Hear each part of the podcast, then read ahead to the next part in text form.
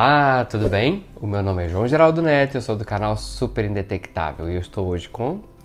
Eu, Aline, jornalista e convidada desse canal maravilhoso, não vou me cansar de repetir todo vídeo eu vou fazer aqui um elogio, vou bajular, porque é amigo para essas coisas, não é mesmo? E a Aline é uma velha conhecida aqui do canal, na verdade vocês podem ver um outro vídeo. Esse, esse quadro foi criado para a gente poder falar sobre ciência da maneira mais pura possível, né? Que a gente vai pegar e destrinchar estudos científicos, artigos científicos também. Então por isso foi que eu chamei uma pessoa que já trabalha com, com saúde sexual desde os 11 anos, né? É, é bastante tempo. Hoje ela tá com 13, né? Pensa, assim, já tem dois Então hoje, Ai, gente, hoje a gente... Parece a minha avó é, falando essas coisas. Não é? Não, pessoas não, tá? Homens solteiros de 25 anos, não, brincadeira. e, corta aí. E hoje o que, que a gente está fazendo aqui? Hoje a gente vai falar sobre a telemedicina. Afinal de contas, a telemedicina ela veio para ficar? E a telemedicina no campo do HIV, óbvio, né? Que a gente sempre liga as questões todas ao HIV aqui no canal. O, a telemedicina e o HIV, ela vai combinar, vai dar match? A telemedicina é o uso da tecnologia para trabalhar com as questões de saúde, que envolvem desde a prevenção até o tratamento, o acompanhamento, a orientação e o monitoramento da saúde. E a telemedicina ela não envolve apenas uma chamada, uma videochamada com o um médico, né? Na verdade, a primeira é, o uso da tecnologia no Brasil, por exemplo, foi em 1994, né, quando se enviava por fax eletrocardiograma para poder fazer a avaliação do eletrocardiograma fora daquele lugar onde estava o paciente. Então, é, na verdade, isso era feito tudo por fax, né? Então, assim, é, é muito difícil até pra gente, às vezes, pensar o contexto em que estava inserido, né? É muito, muito doido, assim. E se você for pensar bem, 94, né, é logo ali. Então ainda há um processo de discussão muito grande sobre o que exatamente é esse atendimento, porque se entende-se também o à distância, né? Não uhum. só online, mas também o offline.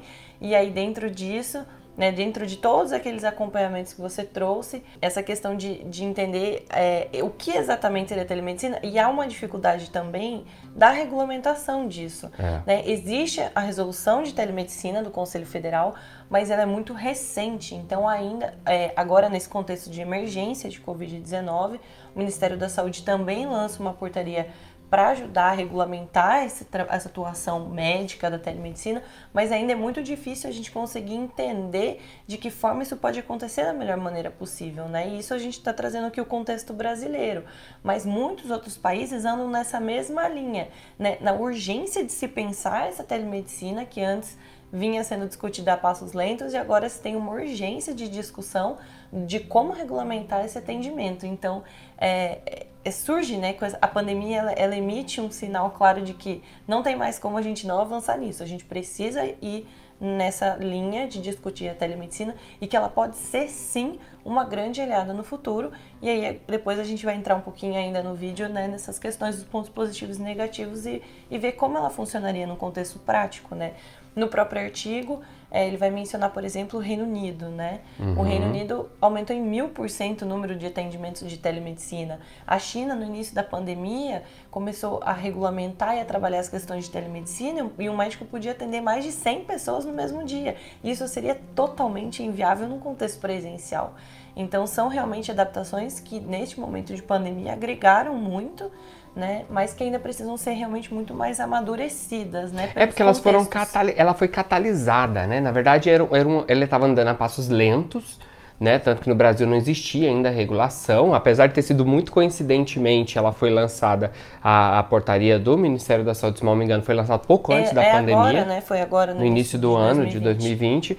Então, é, isso foi catalisado pela pandemia né, é, a, a, se sentiu uma urgência, até porque assim, entre os pontos positivos, por exemplo, da, da da telemedicina, ele está incluído o, o, fato de que as pessoas não precisam ir ao serviço de saúde. Então, eles não vão estar, assim, é, expostos a uma carga viral muito alta que tem dentro do, do hospital e também vão estar, tá, é, vamos colocar assim, desafogando os serviços de saúde para questões que são mais é, urgentes e emergentes, né? E essa questão do deslocamento, ela não é só pelo deslocamento físico, né? Uhum. A distância, mas também ele coloca que há a possibilidade de você ter um pouco mais de é, segurança em ter um acesso a serviço de saúde por conta de você ter no presencial passado por alguma situação de preconceito, por exemplo. Uhum. Então, essa relação de você não ter a, a, o deslocamento até um serviço de saúde, de você poder se resguardar, de você estar na sua casa, de você fazer esse atendimento. Manter online, o sigilo, não ter que se expor, vamos colocar é, ele assim. te dá uma segurança de que talvez você não vá passar por uma situação de discriminação ao se deslocar. E muitas pessoas, de, principalmente populações-chave e mais vulneráveis, né, ao HIV, é ou até outras é, doenças estudo, mesmo, mas, mas o estudo, estudo fala de HIV. HIV. É, muitas já passaram por situações de preconceito isso. em serviços de saúde por N motivos. Então isso dá um pouco mais de confiança e no próprio artigo eles falam que isso também pode acabar gerando um pouco mais de adesão, né? Isso. E aí aqui a gente está trazendo os pontos fortes. Esse é um, acho que dos grandes pontos, né? Assim que que eles colocam e também um pouco essa questão da facilidade do acesso, né? Outro é, a geografia mesmo, né? né? Quando a gente pensa, por exemplo, no Amazonas, onde algumas pessoas precisam viajar dois dias, né, para poder conseguir uma consulta, fazer a sua consulta regular de seis em seis meses do HIV, é, é muito fácil para gente que vive em cidades é, de mais fácil acesso, né, onde a gente não considera essas questões de deslocamento caro e demorado. Então, isso aumenta também a adesão, pode aumentar, né? No caso do artigo, ele cita algumas. É, é, a gente vai falar mais para frente, mas algumas experiências onde foram exitosas, onde houveram, é, houve um aumento muito expressivo da, do interesse dessas pessoas por manter mesmo pós a, a pandemia. E é bem interessante, né, se você for pensar é, que é uma discussão né, relativamente nova, mas num serviço que pode agregar muito, né? Assim, o quanto a gente deveria estar um pouco mais avançado né, nessa discussão. É, é interessante de pensar nesse contexto. Mas acho legal também, é, a, no próprio artigo eles trazem né, é um estudo que fala sobre como, como as pessoas também têm uma aceitabilidade grande com essa questão da telemedicina. Então, uma instituição do Texas fez uma pesquisa com mais de 370 pessoas e mais da metade delas né, disse que teria muito interesse, né, mesmo pós-pandemia. Mesmo pós-pandemia, continuar com esses atendimentos de telemedicina e que se eles fossem disponíveis, com certeza eles usariam desse serviço por conta dessas questões de deslocamento, né, de um pouco mais de privacidade. Né? Então, é interessante você pegar essa, essa pesquisa e olhar por esse lado de que a privacidade e essa é, segurança que você né, acaba criando pela telemedicina também é levado ao lado oposto quando eles falam que é, grande parte da adesão do tratamento de HIV na maioria das pessoas se dá pela base da confiança com os profissionais de saúde. É aí que a gente entra nas par nos problemas. Então, é, e aí né, a gente já, já consegue ver que ao mesmo tempo que a gente tem uma, um ponto muito positivo, ele já ao mesmo tempo caminha para essa questão. Como a gente consegue manter essa confiança sem que exista o contato pessoal? Porque isso é muito íntimo, é muito próximo essa relação. Né? Dificilmente você consegue criar um vínculo é. forte com uma pessoa com quem você tem é, muito contato pela, é, pela tela, né? Então, quando você coloca isso como um ponto em potencial, ao mesmo tempo também surge essa questão, né? E aí a gente é. já consegue começar a olhar um pouco para as questões que poderiam ser difíceis para a telemedicina. É, né? que trazem preocupação, né? Por exemplo, também a questão do, do, da qualidade do atendimento, né? Por exemplo, esse médico que pode atender mais de 100 pessoas, que a Aline mencionou, será que está tendo qualidade? Como que vai se controlar essa qualidade? Né? Porque o usuário, o paciente, ele não está ali para poder sair ali na porta, na portaria e fazer uma reclamação se ele foi mal atendido. Né? Então, precisam existir mecanismos também para isso, sempre focado também nessa questão do vínculo né, que é necessário manter, principalmente no tratamento do HIV, porque a adesão ela está muito ligada a esse vínculo. A gente até fala, quando a gente vai falar da adesão HIV, a gente entende a adesão não apenas como um tomar um comprimido, mas como um conjunto de acordos que envolvem esse processo todo de aceitar o diagnóstico, tomar o comprimido, fazer as consultas e observar o meu corpo né? Um trabalho muito mais complexo do que tomar apenas medicamentos. E o vínculo com a equipe de saúde está muito, muito ligado e muito forte nesse, nesse processo todo de adesão. E outro ponto que é interessante também a gente destacar é como é, e é isso dentro também dos pontos negativos, é como essa questão da adesão, né, dentro dessa questão da adesão, como a gente consegue garantir que a telemedicina ela não vai ser é, mais um fator de segregação de populações-chave e mais vulneráveis. né? Será que essa população realmente ela vai ter acesso a esse serviço? Como que ela vai conseguir né, ser contemplada por essa nova ferramenta, né, por esse novo método de atendimento? Porque a gente tá, tava, é, pesquisou aqui para trazer a informação de que 70% da população brasileira, segundo o IBGE, tem acesso à internet, mas ainda há um 30%, 30% né? Não tem. E quem é esse 30%? É muito importante a gente olhar para isso. Uhum. E o uhum. artigo fala mesmo essa, essas questões de vulnerabilidade que são agregadas, né? E aí, por exemplo, 50% da população rural não tem acesso à internet, é metade da população de zona rural. E como a gente vai garantir a adesão dessa população, por exemplo? É, tem a questão da, da classe social também. Então, é praticamente metade também da população de classe D e E só que tem acesso à internet. E aí, como é que a gente faz para garantir que as pessoas né, de classes sociais mais baixas, a população mais pobre, vai também ter acesso a essa adesão e a esse serviço de saúde? Então, é muito importante a gente olhar para essas questões. E aí tem a pesquisa né, do Texas e ele traz um dado bem interessante que eu acho que é uma questão que a gente precisa ter um olhar atento de que um fator que faria com que as pessoas fossem mais adeptas ao serviço de telesaúde, né, a telemedicina, por exemplo, é o fato de uma pessoa ser HSH, um homem que faz sexo com homens. Então isso mostra, por exemplo, que entre essa população há uma dificuldade em uma busca por um serviço de saúde presencial, muito também por aquilo que a gente falou, situações uhum. de preconceito já vivenciadas, né?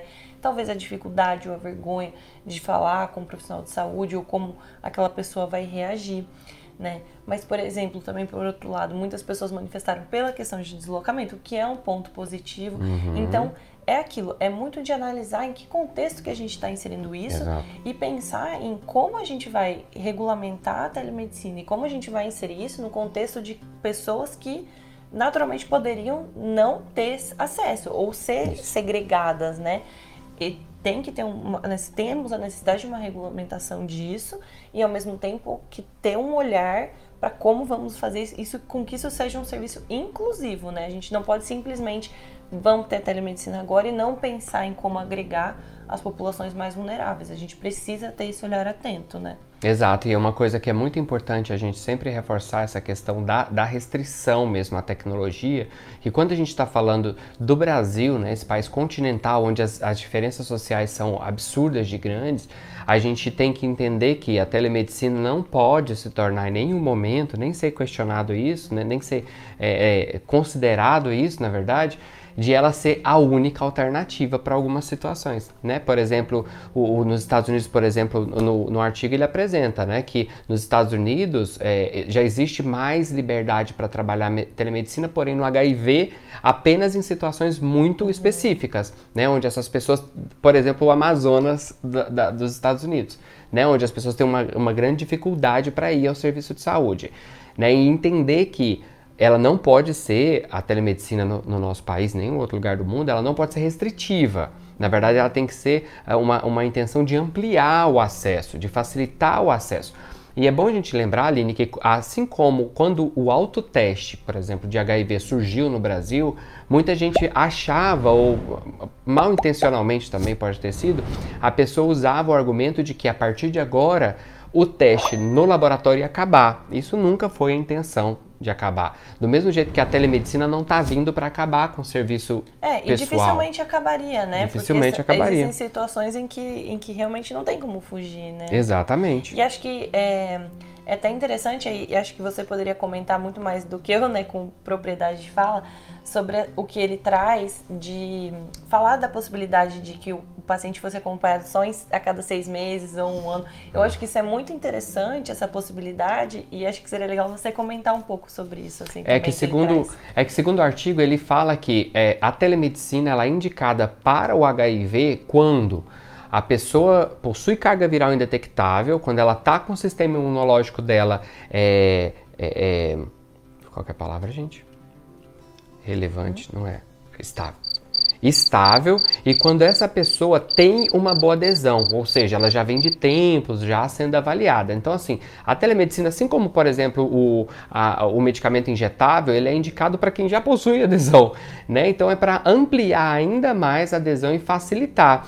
E no estudo, nesse artigo, ele apresenta essa, essa ideia de que o, a, as consultas poderiam ser de, do, de 6 a 12 meses, ou seja, ampliadas ainda mais. No Brasil, o protocolo indica de 6 em 6 meses, mas existe inclusive um outro estudo que não está aqui, eu, eu vou ver se eu coloco ele na descrição do vídeo, que ele fala que é, consultas, ampliar consultas de para 12 em 12 meses, ele aumenta ainda mais a adesão. Porque pacientes que estão estáveis, pacientes que estão com a carga viral indetectável, e a única coisa que ele precisa é fazer o exame de controle, e ele já faz isso com regularidade, ele não tem necessidade de ir seis, de seis em seis meses. Então, isso é interessante porque ele traz também essa ideia, o reforço, né, de que algumas pessoas não precisam mais desse contato pessoal. Eu, por exemplo, não preciso ir no médico, eu não sinto a necessidade de ir no médico presencialmente, né? Apesar porque eu já estou vinculado ao serviço de saúde. Então assim, tem uma diferença grande, por isso esse serviço ele é indicado nessas situações.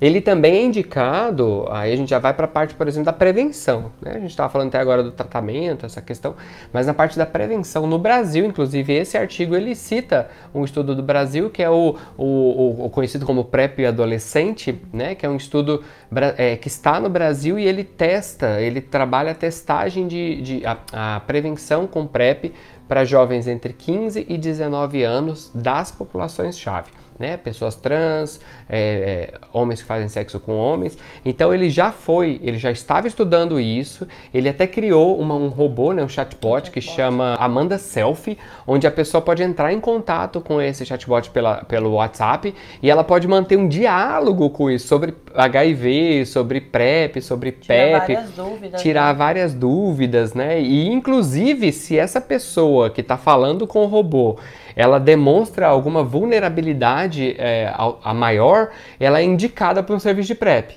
É, porque o, o, serviço do chatbot, no caso, ele não é só para quem já está naquele tratamento de PrEP, né? Não, ele, ele é para todo é mundo. É geral, né? né? Adolescentes, por exemplo, podem entrar em contato e aí esse chatbot vai fazer essa análise de contexto de vulnerabilidade, por exemplo, e aí sim encaminhar ou não para o serviço. Então, é, é mais uma forma de mostrar como a tecnologia, esse online, essas possibilidades, né?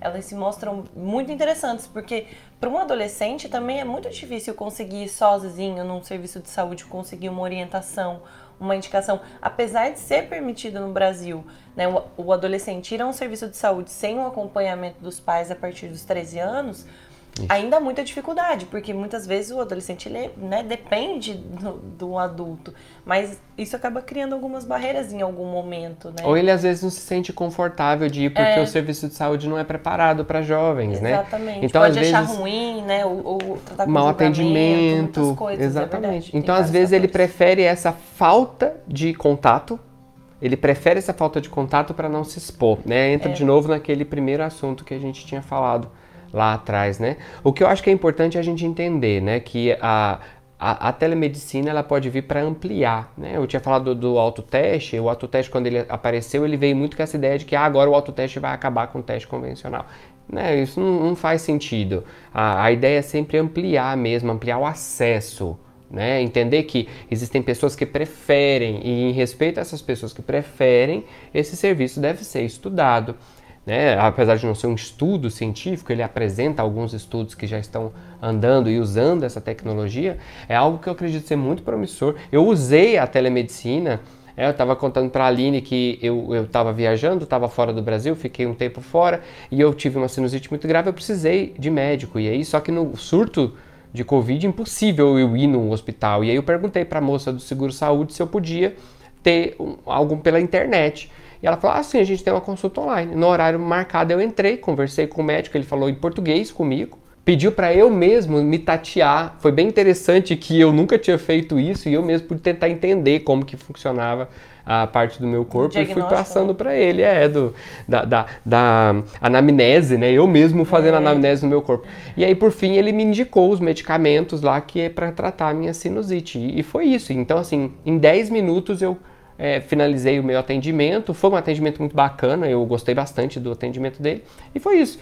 Eu, nesse caso, eu não precisava criar um vínculo, porque não era um tratamento é longo. É diferente. Né? Contexto, é diferente. Né? Por isso que é importante, como a Aline falou, entender o contexto. HIV não é qualquer doença. A gente está falando de uma infecção que é estigmatizada. É uma infecção que ainda atinge desproporcionalmente certas populações. Que então a gente precisa entender. De um acompanhamento contínuo. Né? De um cuidado. O não é um excesso de cuidado, é o cuidado necessário. É. Né? E talvez até a discussão sobre a telemedicina ela possa avançar para alguns aspectos, mas ainda nessa relação com o HIV, talvez a discussão seja um pouco mais demorada, porque exige realmente mais essa avaliação de muitos fatores, né, que, que são agregados, né, ao, ao HIV. Então, realmente, talvez, para a questão do HIV ainda vai existir é, um algumas, pouco mais de discussão. Algum pouco mais, é exatamente assim. E avaliando realmente, e, e ouvindo todos os atores também, né, ouvindo um pouco de cada percepção e cada visão, né, sobre como isso poderia agregar ou não. Não é isso? É isso. Pessoal, muito obrigado a vocês, muito obrigado por ficarem com a gente até aqui até agora. A Aline, de novo, muito obrigado por estar aqui com a gente. Eu espero trazê-la mais vezes para a gente falar mais coisas aqui. Eu espero ver mais vezes também. Sempre muito animada. E ó, um beijo para vocês, até mais. Tchau, tchau.